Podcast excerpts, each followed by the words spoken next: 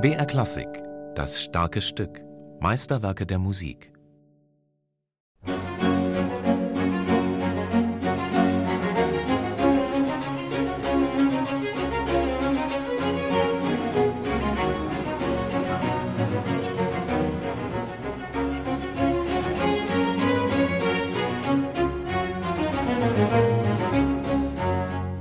Concert avec plusieurs instruments hat Johann Sebastian Bach seine sechs Konzerte betitelt, die er dem Markgrafen Christian Ludwig von Brandenburg widmete.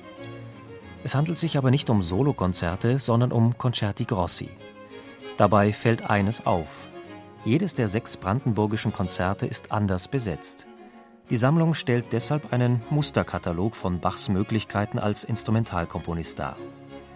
Die Besetzung des dritten brandenburgischen Konzerts lautet drei Violinen, drei Violen, drei Violoncelli plus Basso Continuo Gruppe. Eine besondere Herausforderung, meint der Dirigent Thomas Hengelbrock. Es geht um Balance der einzelnen Stimmen, der drei Geigen, der drei Bratschen, der drei Celli. Das ist gar nicht einfach herzustellen. Es geht auch um Bewahrung sozusagen der jeweils idiomatischen Eigenheit der einzelnen Instrumente. Und es geht wirklich auch um diesen konzertierenden, diesen Dialogcharakter. Dieser Dialog zwischen den neun Streichern ist vor allem im ersten Satz des dritten Brandenburgischen Konzerts zu hören. Ein Dialog, der auf einem extrem reduzierten musikalischen Material basiert. Es gibt nur ein ganz kleines Motiv, eine Wechselnote, aus der fast der ganze Satz eigentlich besteht. Sie wird dann auch umgedreht. Das Gegenmotiv wird sozusagen aus der Umkehrung dann entwickelt und es ist unglaublich eigentlich, was Bach mit diesem äh, Motiv macht. Also äh, diese Keimzelle, die entfaltet er zu größter Wirkung und durch diese verschiedensten Abschnitte des äh, Stückes gelingt es ihm auch immer wieder ganz neue, wie soll ich sagen, Affektstationen eigentlich anzusteuern. Die verschiedenen Abschnitte des ersten Satzes fügen sich zu einem glasklaren Aufbau. Und hier in diesem dritten Brandenburgischen Konzert kann man das insofern sehr gut nachvollziehen, als Bach sehr, sehr deutliche und klar strukturierte Einschnitte vornimmt. Wenn ein Zuhörer dieses, diesen ersten Satz gerade hört, wird ihm äh, auffallen, dass relativ oft und häufig klar und deutlich kadenziert wird. Das heißt, die Musik könnte im Grunde auch immer wieder dort zu Ende sein und ein anderes Thema könnte beispielsweise beginnen. Und Bach äh, führt diese einzelnen Redeabschnitte, wie es dann in der oratorischen Kunst eigentlich heißt, äh, dergestalt fort, dass er schon auch unterschiedliche Themengebilde dann vorstellt, aber sie sind, wie gesagt, alle entwickelt aus diesem ersten kleinen Motiv.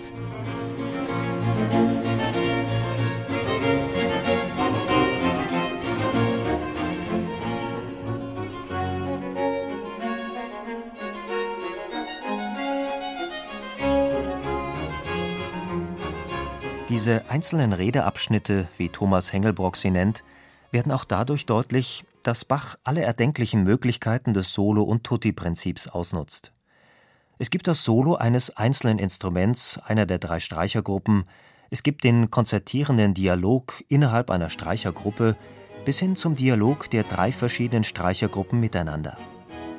Ein schier unerschöpfliches Potenzial an Kombinationsmöglichkeiten.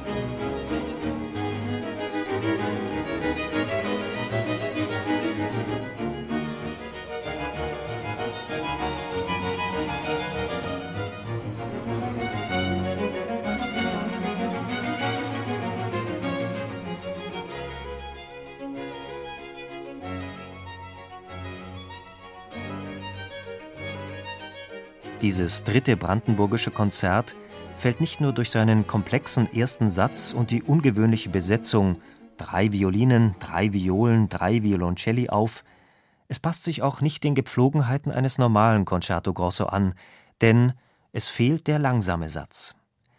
Johann Sebastian Bach schrieb selbst als Satztitel auf Erster Satz Allegro in G-Dur, zweiter Satz Allegro in G-Dur. Zwischen diesen beiden Sätzen setzt er eine Kadenz, bestehend aus zwei Klängen.